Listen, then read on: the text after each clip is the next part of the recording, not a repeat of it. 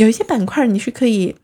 嗯，长期看好的，像刚刚说的医药啊、医疗啊，但是像这种新能源车啊、像碳综合啊，我是觉得说一两年、两三年是没有什么太大问题，两三年吧是没有什么太大问题的，这个就不算短周期了，这也算是一个中期的一个配置，所以嗯，没什么问题。包括有一些股票，它其实你说起来是长期哈，那就比如说我我自己股票里面有一只就是。我们其实可能会讲到具体股票去讲吧，就比如说华大基因，华大基因之前我一直都是还蛮看好的，嗯，然后这是最近一段时间正好它的高管有震动，那你说这种高管震动，嗯，我觉得是会对公司带来挺大的影响的，那么所以说。我们不是说看好一只股票就不需要分析，就不需要调整，就静待它开花，也是经常是需要做一些调整，或者说看它的一些，包括说之前的话，就是为什么科大讯飞我一直是看好，管理团队非常稳健，而且就是呃那个最近他其实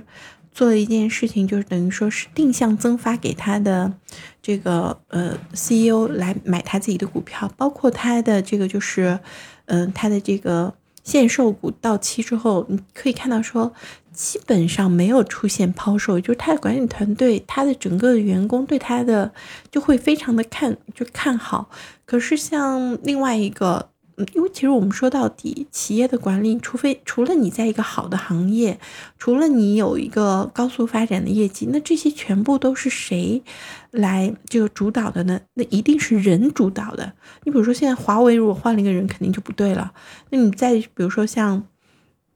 那个格力，之前我觉得是可以，但是呃，现在一方面这个董小姐她。呃，已经从最主要的管理岗下来了，而且他其实下来的其实并不好看，因为其实就是国有的很多的东西的掣肘啊。所以你看他现在其实今天为什么讲格力，就是今天他不是正好还说这个员工，呃，可以就是等于说是按照五折来配股嘛。即使是这样，其实你可以看到说也是强弩强弩之末了。它其实是好多东西都已经在嗯博一些概念，而不是真正在。已经不是他原先的高速发展期，包括领导人其实也就核心的领导团队都有换了，然后市场也和他以前的市场不一样了，所以像这种的话是很重要。就一个一个公司，除了他在一个好的行业，我们看中的好的行业，然后呢，它的这个呃业绩，然后它的研发方向，嗯，再有其实就是它的领头羊怎么样是最重要的事情啦。科技股一般都是带周期性的，不太好。嗯，可是你要知道，说你比如说大消费是白酒，算是那个就是大消费吧，嗯，是是逆周期的，但是它也会涨到一定的程度之后，它已经超过它的估值，远远大过它的估值之后，也要调整啊。所以其实我们说起来，就是因为为什么我现在对。呃，这个茅台是会有这样的说法，就是从它的呃年报之后，你可以看到说它的这个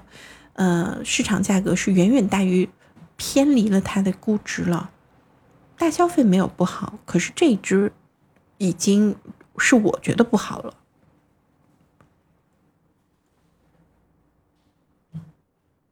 对呀。所以我觉得说，嗯，你说一年两年的，还是三年五年的，这个东西其实没有绝对哈，只是一个相对的。你拿这个东西，所以为什么也是我们经常就是我们每天要讲一讲这个，哎呀，有一些什么样的消息，有一些什么样的政策，有什么样的影响？因为你现在看上去是一个好的行业，可能突然之间啊，就比如说。前两天的这个培训，呃，培训类的股票的大跌，或者说这个市场以后就不会好了。你说教育培训类它是一个长周期啊，可是它现在就不是了，因为政策变了，天都变了，怎么会还还会好呢？